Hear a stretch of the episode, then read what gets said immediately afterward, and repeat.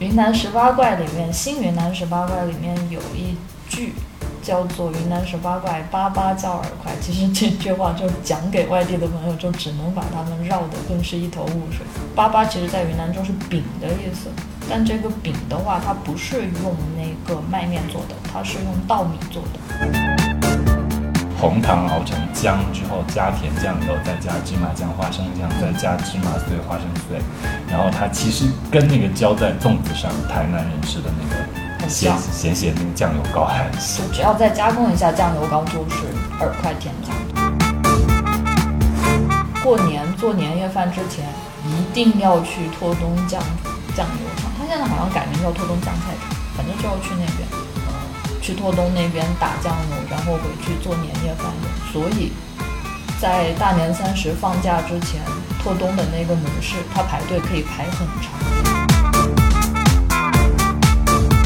但总总体上就是饵块其实不讲究什么品牌逻辑，你遇到了就试一试，其实是 OK 的。所以你刚才讲的在地铁站开烧饵块店，这个好难哦，但是好难，就是它没有办法品牌被资本看上。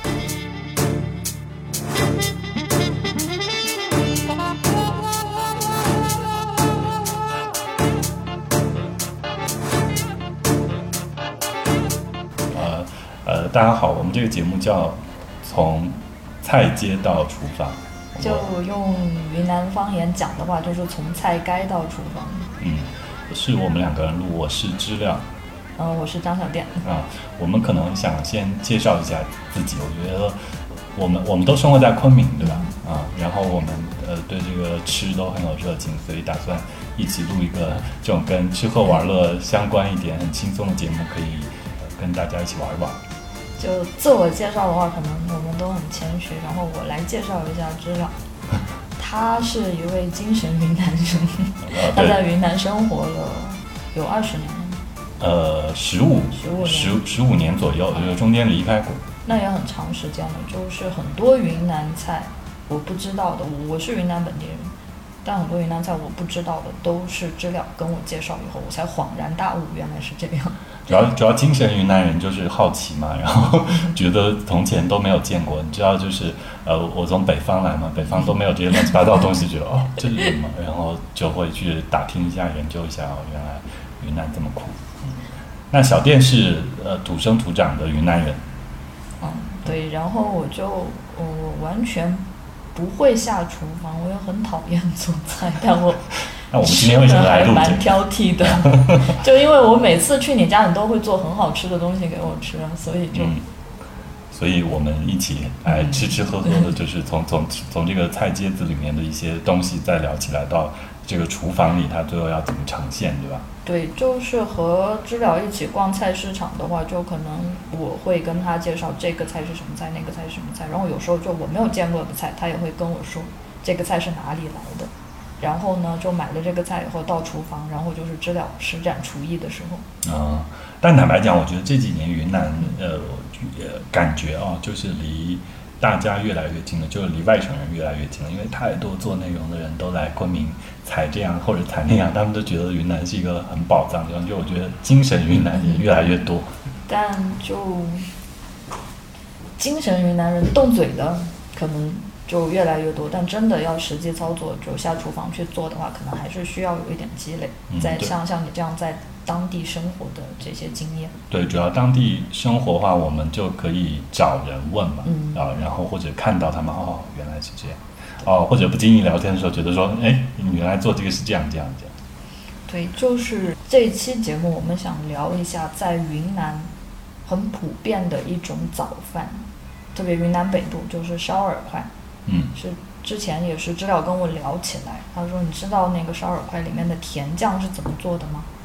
我之前一直想当然的认为就是昭通酱里面加红糖，啊，但其实它是怎么做的？请知了介绍一下。呃，对，我们今天来先说这个饵块，因为我其实我来云南之我吃东西或者吃甜或者吃咸，我很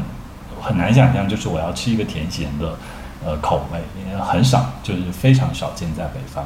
那就是。但是云南人喜欢吃那个饵块，他喜欢吃甜咸酱。嗯，我就不懂那个甜咸酱是怎么回事，就吃起来蛮好吃。然后后来慢慢发现，呃，它其实如果你单纯吃甜酱的话，它也还是有一点咸味儿的。嗯那个咸味儿到底怎么来？它其实是拿拓东甜酱油，它其实拿一种，这这我觉得有点像台湾酱油膏啊、它是用那种粘稠的、黏糊糊的一种胶状物和红糖一起熬出来的。那具体怎么样熬法？就是他拿云南的红糖，然后稍微加一点水熬那个红糖浆，那个红糖浆也是吃那个豆面汤圆。嗯嗯豆面汤圆的时候，它红糖它会把那个红糖淋哦在上面，浇上去对，或者四川人他们吃那个红糖糍粑，嗯他也是拿那个红糖加一点水，一定不加多嘛，加多了它熬出来很稀，就加一点熬出来很浓，那个红糖浆熬上去。那他把那个红糖浆熬好了之后，他就加差不多等比例的拓东甜酱油，然后再一起熬一下是黏黏糊糊的。嗯。然后这时候它再加一点芝麻酱、花生酱、油话你都加一点好了，然后再加一点芝麻碎、花生碎，然后搅拌一下，嗯。搅均匀，它就是那种浓浓的、黏黏的那个呃呃饵块上面抹的甜面酱、甜酱、甜酱，哦，它其实跟它面是甜面酱，对。它和我一直想当然以为它就是甜面酱，其实你跟我说了以后，我才恍然大悟，不是的。所以就是从那个烤饵块的调料摊上，要想判断哪个是甜酱，然后哪个是辣酱，其实很简单，因为甜酱的颜色是那种深的深棕色焦糖色。对，因为是红糖本来就是那种深色嘛，然后然后你再加那个酱油，嗯就甜酱油这种东西，它也是呃深色，然后熬起来就是那种焦糖色，就很浓焦糖色，还不是浅浅的金黄的焦糖色，是有点发黑的焦糖色。所以其实我们每天早上吃的就是很乡土的烧饵块。你换一个角度来想，其实这就是法国料理里面很喜欢用的焦糖。啊，还还挺洋气的啊，对啊。不过说起来，你一般吃饵块喜欢吃什么口味？就我为什么就一直不知道甜酱是怎么做的？因为我就避开甜酱，我吃的是辣酱加腐乳，云南叫卤腐，就油卤腐，一定要油卤腐，就很多油包在里面，很好吃。嗯，我就是就是要抹一点油卤腐，还要抹一点甜面酱，这样子我觉得它特别好吃。嗯，还有很多人喜欢甜咸，然后就是我们方言叫两掺，还有叫三三掺的，就是甜酱、辣酱，然后卤腐加在一起。嗯，那就是关于饵块儿这种东西，嗯我我觉得我们现在一下子突然讲起来，对于哦外地的朋友，他有没有会不会不会听不懂我们在讲什么？就是云南十八怪里面，新云南十八怪里面有一句嗯叫做“云南十八怪八八叫饵块”，其实这句话就讲给外地的朋友，就只能把他们绕得更是一头雾水。嗯因为八八其实在云南就是饼的意思，但这个饼的话，它不是用那个麦面做的，它是用稻米做的，就用稻米煮熟以后，然后再把它冲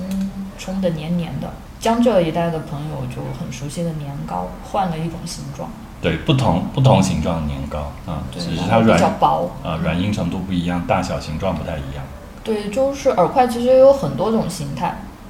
嗯然后就是家里面用来煮，我不知道你吃过没，就是煮嗯甜白酒和鸡蛋，然后那个就是用一桶饵块压得很密实的那个饵块，嗯，我有我有见到过那种，切成条。就是最开始是蒙自的红糖饵，红糖饵块儿好像特别多，红糖年糕他们叫哦，他们叫年糕，啊他们直接叫年糕。对因为蒙自那边的移民就很多，就直接从那个江浙浙直接过来，就把那种吃法带过来。然后白米饵块那个可能更更偏昆明的做法。嗯，不过说起来，我觉得饵块儿这个东西，呃，它其实它的表现形式真的太多了。对。呃但就是我我们现在说早餐饵块儿，就是如果你是昆明人的话，一下子就能想象到我们到底讲的是一个什么样的东西。啊、但如果你是个外省人的话，其实你有点反应不过来，或者有时候我们讲别的饵块儿也叫饵块儿，但是你说炒饵块儿那个饵块儿，它就不是这种炒饵块的饵块就是刚才说的那种，切嗯，就很密的那个一桶饵块，然后切成条、切成块用来炒。对，它也叫饵块儿，但是它的那个表现形式就还差异挺大的。对，就是那个饵块，你扔出去砸人是可以砸得很疼的那种。嗯但是早餐吃的那个饵块，其实它就是做成了一个饼的形状，像披萨饼底那样的厚薄程度。对，如果大家有机会来云南玩，就是到昆明，现在不是有网红菜场转心嘛啊，转心那边现在有一个饵块儿摊子，它是现场做饵块儿的，啊、就是就是早餐这种饵块儿，它是那个你看它塞进去那个机器里的是哦米，然后出来的是一坨面，一坨，其实它是压碎了嘛，碾碎了，然后一坨面之后，它拿一个像那种呃电饼锅烙饼的，就北方人家里烙饼那种电饼锅一样的。它，但是它那个是靠力气压，它把那坨面压在里面，然后压出来就是一个薄薄像披萨饼底的那个饵块啊，然后你可以当时现场让它烤给你抹上酱吃。那这个很厉害啊，因为云南人就吃饵块，但是很少有人可以见到这种早餐饵块，它是怎么样生产出来？因为都是工厂是生产线。是，所以现。再就是说，转心太网红了嘛，就是什什么都希望给大家呈现一点原来本来样子，然后有人去吃。可是那一家店就很可惜，我觉得他那个酱熬的不够好。哦。嗯，如果他就是认真拿拓东甜酱油 和呃什么巧家红糖或者原浆那种小红糖熬熬那个甜甜口的酱的话，我觉得那一定会变更好吃。嗯，对，说起红糖，有一个好玩的，就云南这边红糖一直是叫红糖这个名字。嗯。但后面那个，呃，因为旅游业都是互相影响的嘛，当时就很多台湾人他们移居到了大理、丽江这边，然后红糖在台湾叫黑糖，对不对？嗯。然后他们在那边开发出了一种当地的旅游纪念品，就是红糖上面再加一点玫瑰花瓣。嗯。就看起来很好看。然后他们就说云南特色伴手礼云南黑糖，但如果你跟云南人讲黑糖，他们反应不过来是什么的。对，云南人不太懂这个黑糖，就更多呃，反而就是因为云南天气热嘛，它种很多甘蔗，就是呃，最近有大象来，就很爱吃甘蔗，就是就是就是那个甘蔗原来就是榨糖，所以其实云南人挺喜欢甜的甜口的东西，是吧？嗯。对，就是我觉得很多人对云南的饮食的一个，就可能第一眼的初步印象，就觉得云南菜和四川菜没有区别，其实区别还是蛮大的。嗯。但可能因为四川菜是一种显性料理，然后就把云南菜下面很多细分的这些饮食的味道都盖住了。嗯。其实像昆明的话，昆明人吃辣的习惯，可能还是从清朝到民国的时候，就四川移民越来越多，然后越吃越辣。其实，在清朝的前半期的时候，当时有很多江浙商人来昆明做生意。当时昆明的吃法其实应该是清淡偏甜的，像拓东酱油，其实就很有可能是江浙那边的人带来的做法。拓东甜酱油。所以，所以小店是土生土长云南人嘛，一直在云南长大。甜酱油在你们家是有固定的位置吗？嗯，因为我们家做饭很随便，嗯，所以。甜酱油的话，嗯，就用完了会去买，但不是那种一定要保证在厨房里面有的。但我知道那些做菜很厉害的家庭厨房，做凉拌一定会用到甜酱油。或者其实就是说，昆明人其实他们只，你跟他们讲甜酱油，他们大大概率都知道这是什么东西，并且用在什么地方。对。可是其实你说四川人哪里有甜酱油这种东西？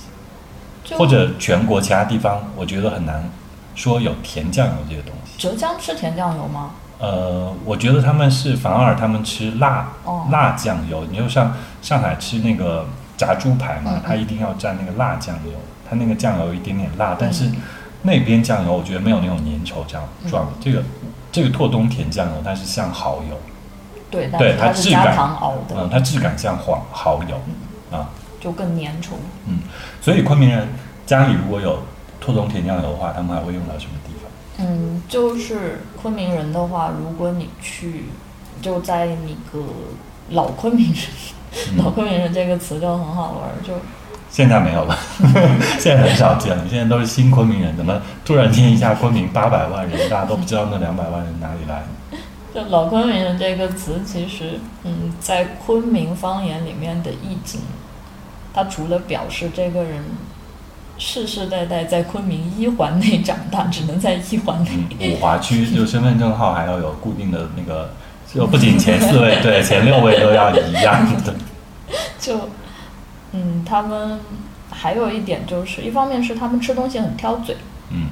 另外一方面就是有一点傲慢的意思在里面，就不讨厌，但是有一点傲慢，这个就是老昆明人的这个意境。嗯，就是你去一家老昆明人吃饭的餐饮店，然后如果他桌子上有甜酱油，按理来说甜酱油是不会放在桌子上给你调味的，因为它是厨房里面调味用的东西。嗯。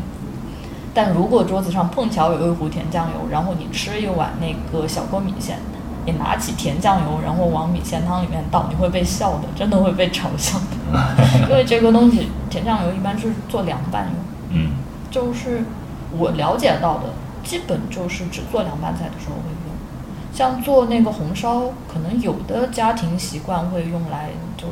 提色提味，也有可能。嗯，但我知道的是，基本只是做凉拌菜用。就是夏天的时候吃凉米线，建新园，还有这个什么江氏兄弟巧香园那个年代，我我我吃凉米线印象最深是江氏兄弟巧香园，就是呃大概十五年前、嗯二十、年前，就他们分家之前，对对对，刚开始红的时候，然后经常去吃，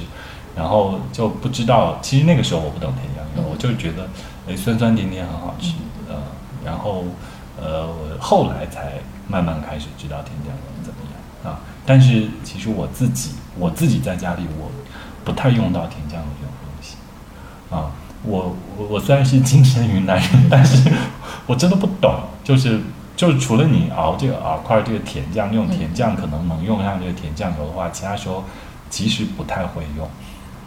但是有一个稍微类似一点的，就是我我有一阵子非常喜欢吃葱油面，嗯。就上海人吃葱油面嘛，他们葱油面那个呃那个面底，当然当然不是把面下好了把葱油淋上去就可以，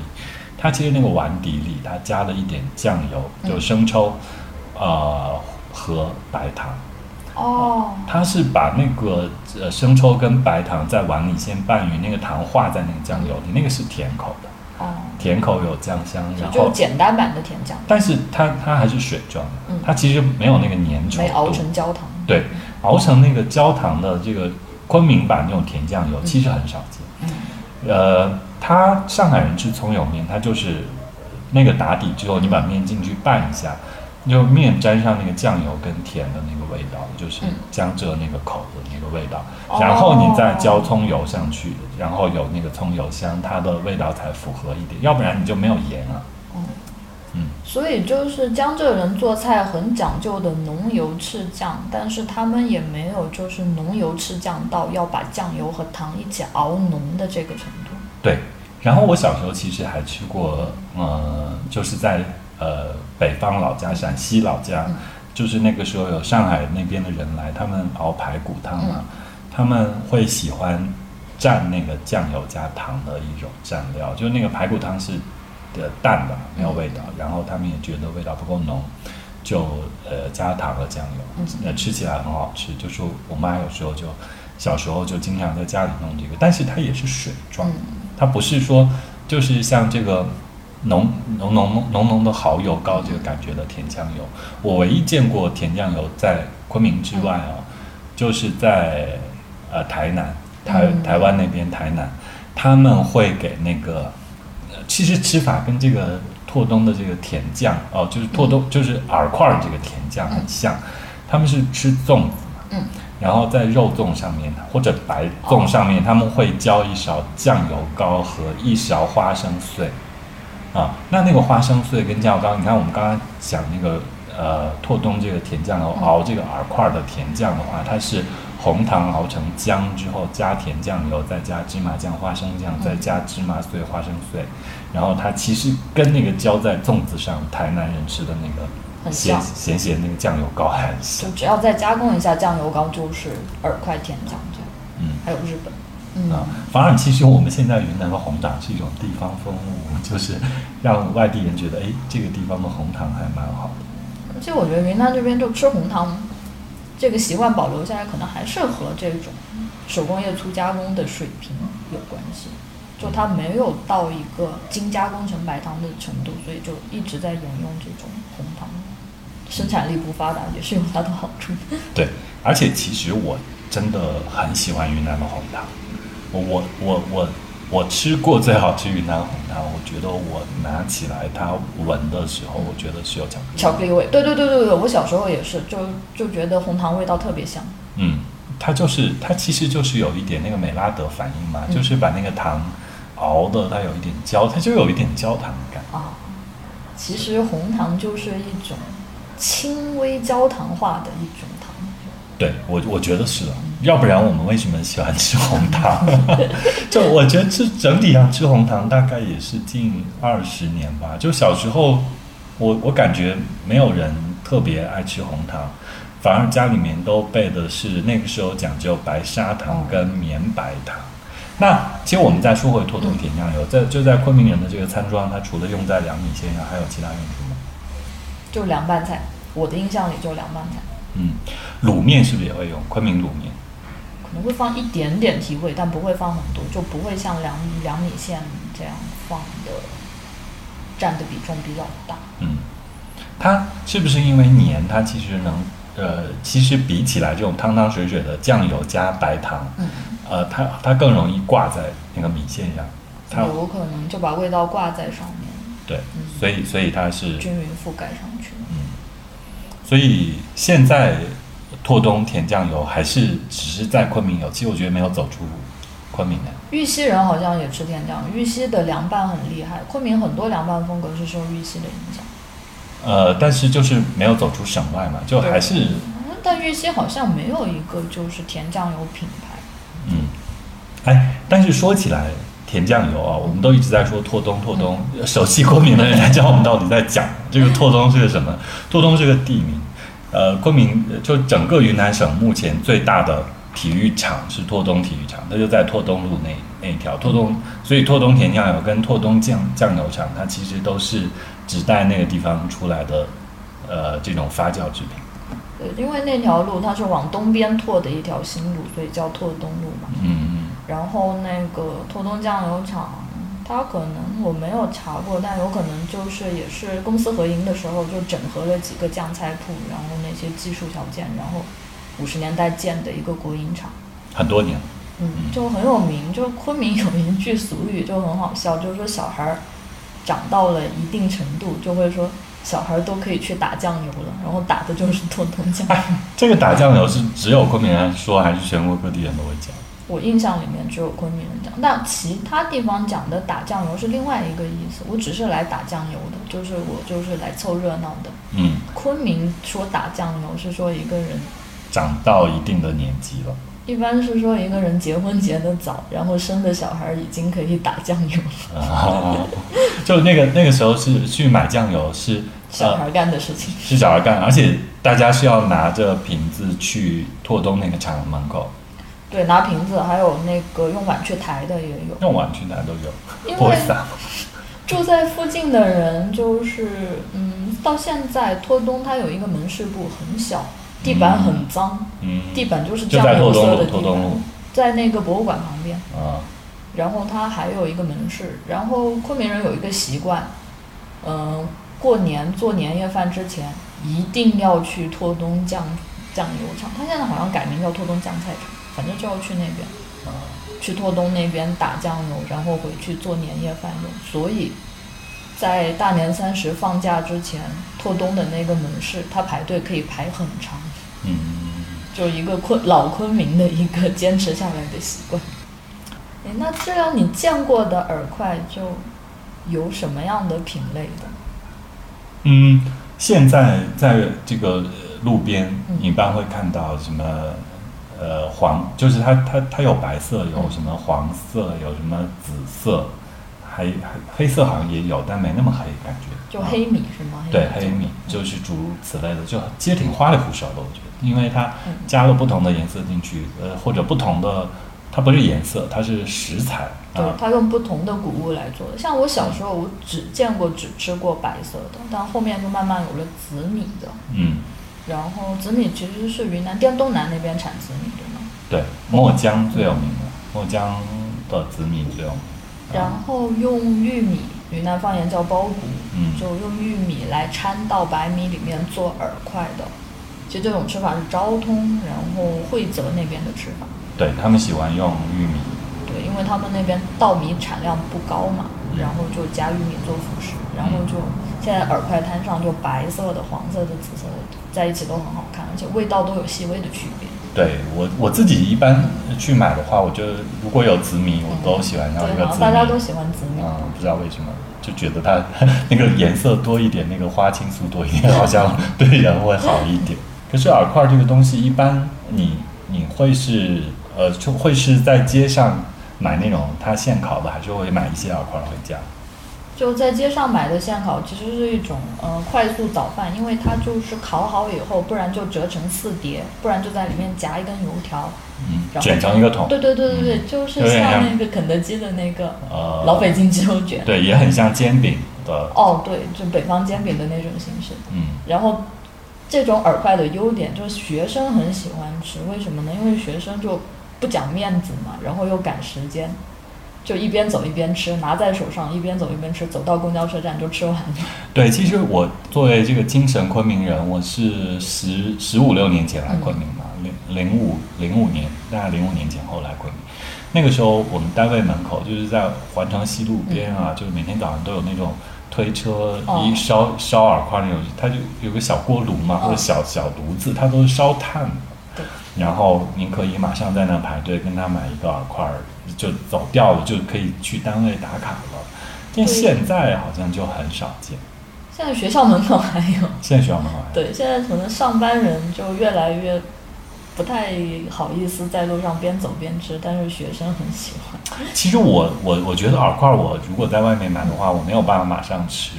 就是因为它很烫嘛，哦它它现烤出来很烫。其实我反而觉得说，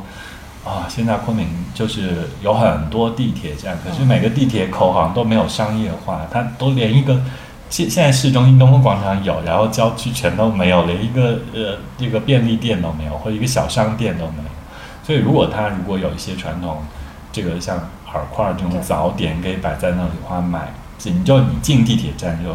你买一个，但是它是烫的，没有办法就吃。塞包里带到单位对摸鱼塞的时候吃。对，我觉得那样很好，就是那那个时候刚刚好温度，你也不觉得烫。对对对，我想起来，我们小时候就在学校门口买一个饵块，就塞到书包里，然后就上课的时候拿出来偷偷咬一口，就觉得特别幸福。而且那个时候软一点，哦，就是它那个热的温度会变而。且酱料就浸到了油条里面，对对对对味道很好吃。油条边还是脆脆的，但是油条和酱料接触的地方被浸浸进去变软了，很好吃。是，有机会大家如果来昆明的话，可以吃吃嗯我们这边现在的饵块。可是现在饵块，呃，对于昆明人来说，或者对于整个昆明的市场来说，它好像没有像小锅米线或者其他类别的小吃有一个知名的品牌或者鹰凤。烧饵块，可是鹰凤烧饵块它到处都是，我觉得它没有标准化，就是或者说，呃，所有的烧饵块都是鹰凤烧饵块。但就是烧饵块它操作起来没有技术难度，你就像我们冬天在家里面，你刚才问我会不会买饵块在家里自己操作。其实冬天我们用那个，因为昆明没有暖气嘛，冬天很冷，就红外线取暖，然后就我们叫做烤火，就围在火边取暖，然后无聊的时候就扔两个饵块在上面，就烤到它那个边上有一点脆，然后中间就膨胀起来的时候，那个时候就可以吃了。觉得特别好吃。所以其实饵块没有门槛，是平民化的食物。你如果来昆明，也不用追求什么品牌，就是你在街边随便看到随一家便一家都会很好吃的，就主要还是像知了刚才讲的，他家的酱料熬得好不好，嗯然后像他的甜酱，甜酱，嗯，可能要熬好的话，可能会比较费时费力，但是，嗯，像英凤的话，它的甜酱是不错的，我觉得。嗯，然后还有一点就是，你看它的那个调料台丰富不丰富？像有的就标准的配置的话，就是辣酱、甜酱和腐乳这三样一定要有。然后有的店呢，他们就可能比较实在，有肉，嗯，有肉酱，嗯然后还会给一些用水煮过的韭菜和那个豆芽菜。啊、好像我以前吃过的是贵州人，贵州人在昆明，然后他们发明了这种吃法。还有折耳根，对对对对，折耳根，折耳根会加折耳根，呃，但折耳根就是做早饭吃，我觉得这个就对我对于我一个从小吃折耳根的人来说，也是口味有点过于重了。但总总体上就是饵块，其实不讲究什么品牌逻辑，你来遇到了就试一试，其实是 OK 的。所以你刚才讲的在地铁站开烧饵块店，这个是很好操哦作的。但是好难，就是它没有办法品牌被资本看上。嗯，对，就对对，像那个地铁站的配套，就一定需要有资本。你说起来这个资本看上，其实我现在突然间回想起来了，就是前两年的时候，在南亚滇池路那边，南亚他开过一家那个呃特别复杂，融合了现代，融合了一些甚至西化的元素的饵块店。现在好像没，现在本来我以为他会多开一些家，好像因为太贵，还是市场的接受度，现在好像也没有再听到有这种，就是融合了过去和现在一些元素的耳块店，看起来。你这样讲起来，我也想起来，就是之前我在丽江的时候吃过一家，那家应该是一个留学生回来开的，嗯，他们的饵块酱料里面放了鹤庆的猪肝掌。哦，哦，不对，没有猪肝掌，是那个骨头参，嗯，然后还有松露酱，哦，好高级。然后后来可能我不知道还有没有在开，但是他们一套耳块卖的很贵，当时大概是七年前就已经卖二十块左右一套。是是是，那那价格很贵。但是其实你我们我们现在在顺着这个角度来说，我这前些年好好几年前了，我跟那个乱世敢于胡乱的我们云南一个美食大 V 聊天，我跟他说，他他跟我说起饵块这个东西非常国际化，就是你像一个你刚才提到它很像一个披萨饼底，其实如果你把它想象成一个披萨饼，你往上堆叠东西，然后烤，然后怎么样呃分割吃的话，其实它是可以。加类似披萨上面的东西，它可以加奶酪，可以加肉肠，可以加蘑菇，可以加什么东西拼叠在上面。所以，就我们再把话题延展回我们这个从菜街到厨房。要如果你想在厨房里面试着操作一下云南早餐饵块的做法的话，其实，在淘宝可以买到饵块。嗯嗯。然后你就用自己家的平底锅。把它烘的烘软烘熟以后，加上你的家常最喜欢用到的酱料，像潮汕的话，可以把沙茶酱涂在上面，也会很好吃。嗯，像陕西那边，它有那个麻辣牛肉酱啊什么之类的，也都可以涂在上面，也很好吃。就可以做成有云南元素，然后又加上自己家乡风物的一种饵块，这个是很好操作的，也鼓励大家在家庭厨房实验一下。嗯，最好吃的还是我们今天要说这个。的甜酱，因为今天这是我们的主题，就是你可以用点红糖熬成浆，然后和这个云南才有的拓冬甜酱油，呃一起熬，再加点芝麻酱、花生酱，再加点芝麻碎、花生碎，然后熬起来浓浓的、黏黏的，你就可以抹饵块，或者甚至抹面包也可以。对对对，我觉得抹到吐司里面会很好吃。所以呢。今天是我们的第一期节目，第一期节目就要给大家见面礼。嗯，对，我们要来送一点透东甜酱油，对不对？嗯嗯，我们怎么送？就大家留言，我们对大家给我们留言，然后就转发到朋友圈。还要还要转发朋友圈，这么这么严格？嗯。因为我们一开始没有什么听众不转发到朋友圈，可能就我们准备了十份，最后送出去三份。OK，好，那我们转发朋友圈，然后给我们一个截图留言，我们送大家拓东甜酱油啊。好的，那今天就聊到这里。好，拜拜，我是质量，我是张小店。我们这个节目叫从菜街到厨房，希望我们以后长录给大家听，不要拖更太久。就有机会，我们一起去从菜街逛到厨房。嗯，好的，拜拜，拜拜。